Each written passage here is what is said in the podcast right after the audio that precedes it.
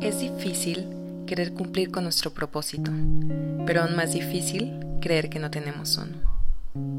Con esta frase quiero iniciar este sexto episodio, el cual es el último de esta primera temporada y realmente estoy muy contenta porque hemos llegado hasta aquí. Gracias por acompañarme hasta este sexto episodio. Y el día de hoy estoy acompañándote con un delicioso café con amaranto que honestamente me quedó riquísimo y va con la ocasión de poder celebrar el llegar al final de esta temporada. Y quiero invitarte a que vayas y te preparas algo rico de tomar o bien te tomes algún descanso para que puedas escuchar lo que hoy quiero compartirte. Así que comencemos. No sé si te han llegado ese tipo de preguntas a tu cabeza del quién soy, cuál es mi propósito, qué es lo que tengo que hacer para mi llamado. Dios, en qué quieres utilizarme, heme aquí, envíame a mí, y todas esas tipo de cosas de pensamientos que tenemos. Y creemos que por alguna razón, si tuviéramos una respuesta inmediata de lo que tenemos que hacer, ese llamado, toda nuestra vida sería muchísimo más sencilla porque sabríamos hacia dónde deberíamos encaminarnos. Pero Quiero aclararte algo. Cuando encuentras tu llamado, no se te resuelve la vida en lo más mínimo, porque esto solo es el comienzo.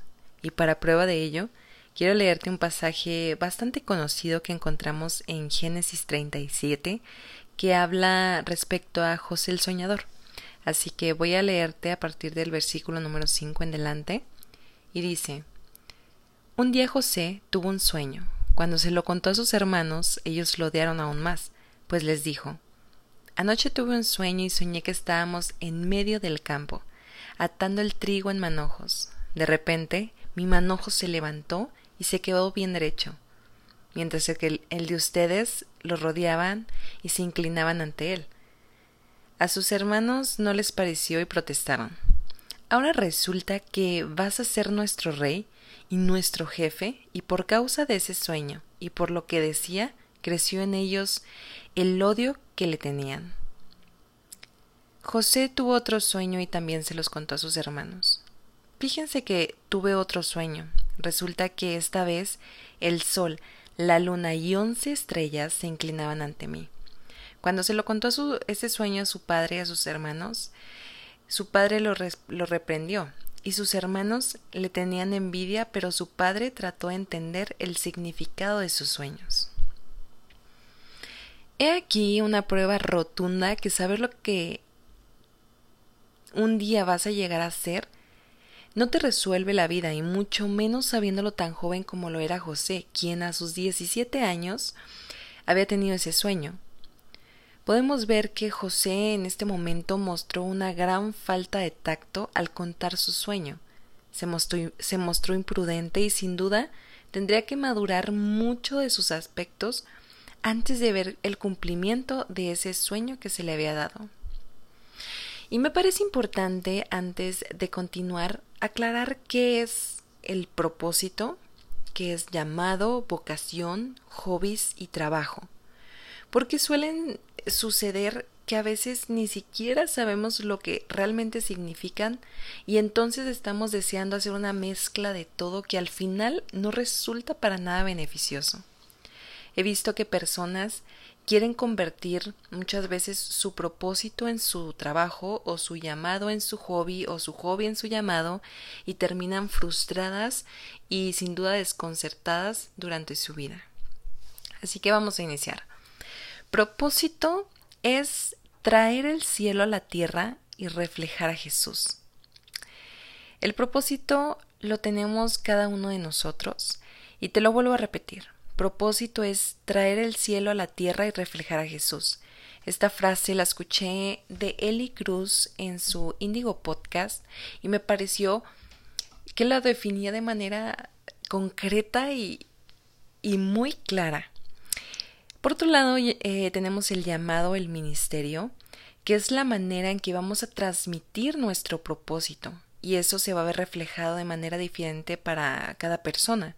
Por ejemplo, algunos van a ser pastores, otros enfermeros, amas de casa, diseñador, blogueros, comunicadores, no sé, escritores, artistas, psicólogos, influencers, cocineros, empresarios y un sinfín, ¿no? El llamado es aquello que amas, aquello que te apasiona y te das cuenta que puedes estar dispuesta a trabajar horas extras porque crees en lo que estás haciendo, porque es algo que, que define lo que eres y que muchas veces es aquello que se convierte en parte de tu personalidad. Vocación es ese algo que enciende nuestra alma, es aquello que te fue dado para que pongas a trabajar todo tu talento. La vocación viene del latín vocare, que significa llamado o acción de llamar. Entonces, nos vamos a dar cuenta que nuestra vocación va muy ligado a nuestro llamado, mas no considero que sea lo mismo. Vocación es, es aquello que se siente como magia, magia que te hace feliz, que, que le da ese sentido a tu vida. es algo que se te da y que disfrutas hacer. Y obviamente que tienes talento en ello tenemos los hobbies que es aquello que haces por placer y no necesariamente necesitas ser bueno en, en ello, lo haces simple y sencillamente porque te hace feliz y desarrolla tu creatividad. Y por último tenemos el trabajo, que el trabajo es aquello que te permite pagar las cuentas y no necesita no es necesario que sea increíble ni tampoco que lo ames. Y digo esto porque ahorita em, muchos en este 2020 han romantizado ese tema de querer monetizar todo el tiempo sus hobbies y realmente creo que no todo el mundo va a llegar a alcanzar eso y mm, por eso es importante que tengamos bien en claro que un trabajo es solo solo nos va a servir para que nosotros brindemos un servicio a cambio de un pago. Y para poder explicarte un poquito mejor, te quiero dar el ejemplo en ahorita cómo está mi vida en esta temporada. Mi propósito, al igual que el tuyo, pues va a ser reflejar a Cristo y predicar de Él. Yo en este momento no cuento con ningún trabajo que me esté generando ningún tipo de ingreso, pero mi llamado en esta temporada es ser ayuda idónea de mi esposo y crear a mi hijo. Mi hobby es leer y tocar el ukelele. Mi meta, sin duda, es eh, no volverme una pro en eso, más bien es para poder disfrutarlo y aparte que me ayude con mi creatividad. Y mi vocación es escribir y sin duda comunicar como lo estoy haciendo por medio del blog y por aquí por el podcast. Así que es importante que durante nuestra vida adulta lleguemos a tener un balance de todos estos elementos para cuidar de nuestra salud mental y para poder em, dejar de crear ese conflicto de querer convertir tu trabajo en tu llamado, tu llamado en tu trabajo, que pues no siempre ocurre. Recuerdo que em, hace unos años cuando estuve en el Instituto Bíblico, muchas personas opinaban lo mismo que yo de que mi único objetivo saliendo de ahí iba a ser trabajar en la iglesia o trabajar en un instituto. No veíamos otra alternativa, queríamos que nuestro trabajo fuera dentro de la iglesia. Y hoy puedo ver que a pesar de que mi esposo y yo, quienes estuvimos en institutos bíblicos, no estamos trabajando dentro de la iglesia y eso no compromete para nada nuestro llamado. No sé si te encuentras en este dilema ahorita en tu cabeza de que quieres estar dentro de la iglesia, pero por alguna razón u otra no has tenido la oportunidad de entrar a trabajar ahí y que esto se convierta en algo sustentable para tu vida y entonces sucede que decides apagar tu llamado porque las cosas no van o no fluyen como desearías que fueran. Si en este momento te encuentras en un trabajo que no tiene nada que ver con lo que quisieras estar haciendo, te pido que no condenes el romance que tienes con Dios, con el éxito de si vas o no a vivir de ello. Porque no tomas más bien esto como un beneficio. ¿Qué tal si lo único que necesitas es un trabajo simple que te ayude a pagar las cuentas y que te permita tener más tiempo para poder trabajar en tu vocación y así poder cumplir tu propósito? Una vida simple, un, un, trabajo que no te demande tanto para que puedas dedicarte a lo que verdaderamente es importante para tu vida. No te aferres y esperes a cumplir con tu llamado hasta que puedas trabajar dentro de la iglesia. Comienza hoy mismo con lo que tienes, en el lugar en, en el que te encuentras. Y bueno, ahora sabiendo esto podemos replantearnos esas preguntas de eh, nuestro propósito y cambiarlas por otro tipo de preguntas como cuáles son mis talentos, cuál es mi vocación. Eh, creo que deberíamos más bien enfocarnos en eso y no tanto en, en estar buscando el llamado a toda costa.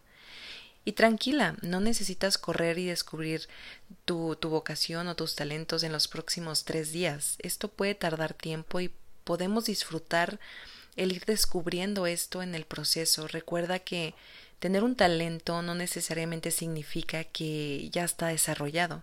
Tal vez crees que no tienes uno, pero lo que puede estar sucediendo es que estás descartándolo porque tal vez en este momento no eres tan buena como quisieras. Puedes comenzar con esas ideas que te llegan eh, y que tal vez escuchan algo locas, pero puedes comenzar a trabajar en ellas y en el proceso de trabajártelas tal vez descubras ahí tu llamado o tu vocación.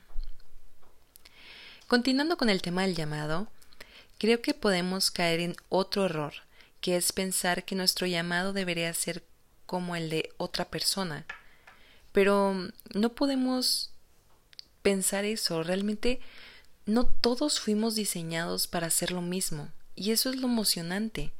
Cada persona tiene su propia esencia única e individual, y por lo mismo de que no somos iguales, Dios toma todo lo que somos para usarlo ya sea tanto tu esencia como tu llamado, tu vida, tus hobbies, tu vocación y tu carácter para bendecir a los demás.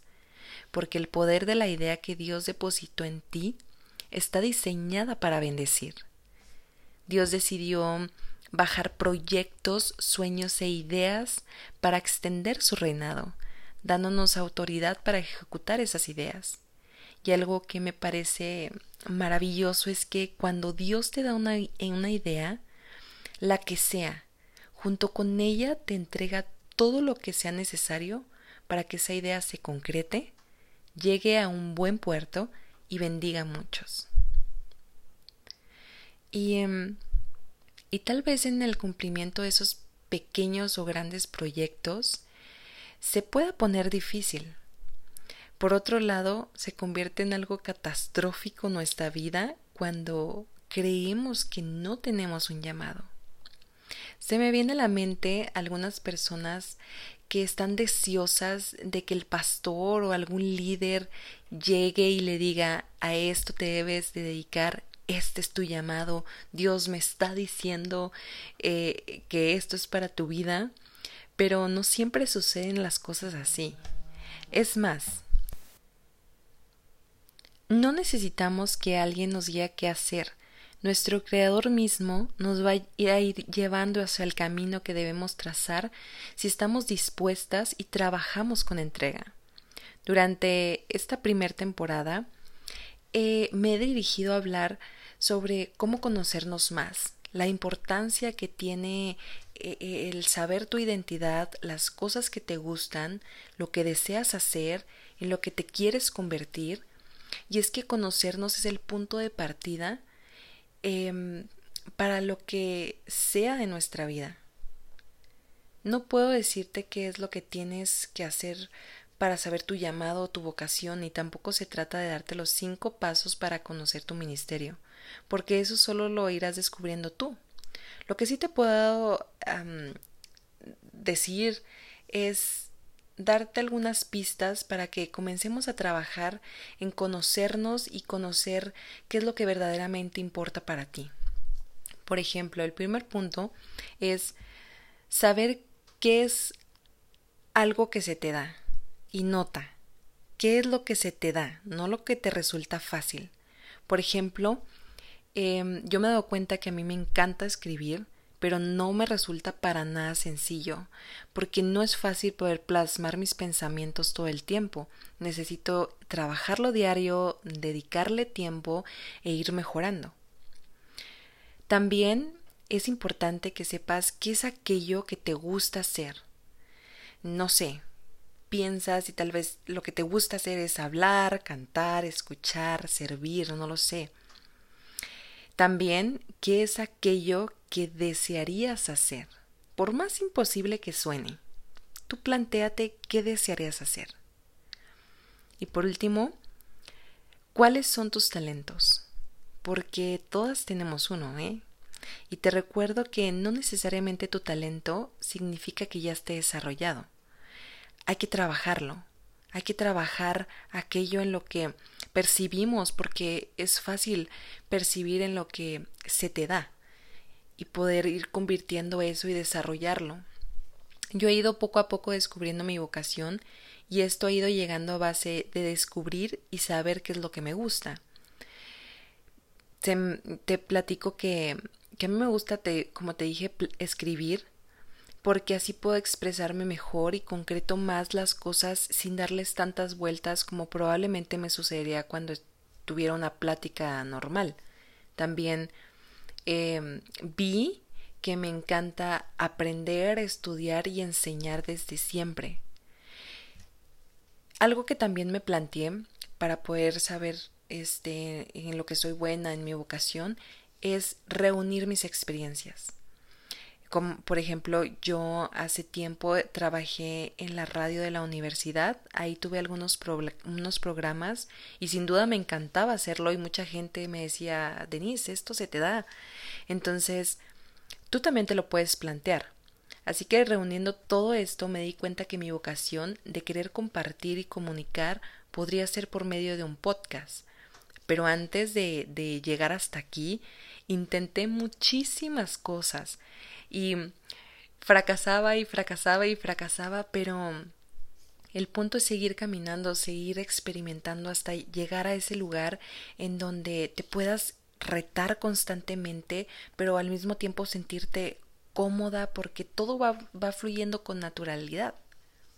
Así que puedes hoy comenzar a intentar diferentes cosas, no te detengas, nada tiene poco valor, tal vez una célula por Zoom, algún devocional entre amigas, llamar a esas amigas para que puedas platicarles lo que vas aprendiendo con Cristo, dibujar para Instagram, no sé. Hay muchas cosas con las que puedes iniciar hoy. Solo busca aquello que te ha llegado como un chispazo. Y bueno, ya para comenzar a cerrar este, este episodio, quería compartirte que hombres y mujeres tenemos un llamado, de eso no me queda duda, y me gustaría hablarte del llamado como mujeres para servir a nuestros maridos. Y hablo sobre complemento, no de servilismo. Yo complemento a mi esposo, no de servir por debajo en cuestión de inferioridad, sino de complemento, somos llamadas a ser ayudas adecuadas o ayudas idóneas en lo espiritual y en lo emocional, para contribuir a que la imagen de Cristo sea formada en nuestro esposo. Y nota, nosotros vamos a contribuir, no a formar, porque eso solo lo hace el Espíritu Santo. Y sé que probablemente en este 2020 no te va a encantar que te diga esto, pero nuestro rol como mujeres está dirigido hacia nuestros maridos y luego hacia nuestros hijos. Fuimos y somos creadas para ser ayudas idóneas y probablemente eh, ahorita no te encuentras casada, pero eso no significa que no puedas prepararte en este ministerio. Sin duda, nuestro llamado puede cambiar con las diferentes etapas de nuestra vida y tal vez tú te encuentras en la etapa en la que estás desarrollando tu carrera y eso está bien porque por medio de ella puedes utilizarla para comunicar a Jesús, por medio de tus actos o para bendecir a otros por medio de ellos. Pero es claro que la meta suprema de Dios para ti es que suplas las necesidades de tu marido, porque desde el principio Dios quiso que fuéramos consuelo, bendición, recompensa, amiga, aliento y brazo derecho de nuestros esposos. Quiero leerte otro pasaje que está en Efesios 5:21 que dice, Ustedes que honran a Cristo deben sujetarse los unos a los otros las esposas deben sujetarse a sus esposos, así como lo hacen con Cristo, porque el esposo es cabeza de su esposa, así como Cristo es cabeza de su iglesia y también su Salvador. Cristo es la cabeza de la iglesia, es el cuerpo. Por eso las esposas deben sujetarse a sus esposos en todo, así como la iglesia se sujeta a Cristo. Más adelante en el versículo 33 dice, en todo caso, el esposo debe de amar a su esposa como si se tratara de sí mismo, y la esposa debe de respetar a su esposo. La meta es tratar de hacer de tu hogar un lugar de paz y orden para que tu marido pueda renovarse en cuerpo y en espíritu. Al fin, todo se trata de los demás. Jesús mismo nos pide que seamos como Él, quien dio todo por nosotros. Nuestro llamado no está dirigido hacia sentirnos mejor ni para ser exitosas. Es para bendecir en todo momento a alguien más, es cumplir con el segundo mandamiento en importancia que dice cada uno debe de amar a su prójimo como a sí mismo. Cuando me casé, mi nombre cambió a señora Machado. La vida de él, su programa y sus deseos llegaron a ser los míos y yo considero mi matrimonio como mi carrera por el resto de mi vida y, tengo intenciones de triunfar en ella. Y esto no significa que no pueda seguir haciendo mis hobbies o mi vocación. Tomo el tiempo para hacer aquello que me encanta y no tengo duda que mi esposo y mi hijo son mi prioridad. Es hermoso mi ministerio en esta temporada, aunque he de decir que no es tan bien visto en este 2020 donde las mujeres han confundido eh, el querer ser mejores en todo y querer superar a los hombres en todo y, y se enganchan en eso de, de, tratar de ser las mejores empresarias, las mejores predicadoras, las mejores comunicadoras, las mejores en todo y descuidan sin duda este gran ministerio que Dios nos ha dado a cada una. No nos confundamos con modas, con culturas, con estereotipos. Regresemos al origen, para, para que fuimos creadas. Te aseguro que encontrarás satisfacción en la realización de tu naturaleza. Y también te aliento para que cumplas aquello que Dios está poniendo en tu corazón, cualquier proyecto que sea, porque eso sucede. Ideas llegan a nosotras para que las cumplamos. Recuerda que el creador de esa idea ya te capacitó y no te detengas. Y no olvides tener bien en claro que puede que pase un largo camino, puede que pases un largo camino, algunos altibajos, aparentes fracasos y retrocesos, hasta que llegue el momento indicado, ese tiempo y oportunidad nos acontecen a todas, y lo que parece imposible comienza a suceder. Y pues con eso termino. Muchísimas gracias por acompañarme hasta aquí.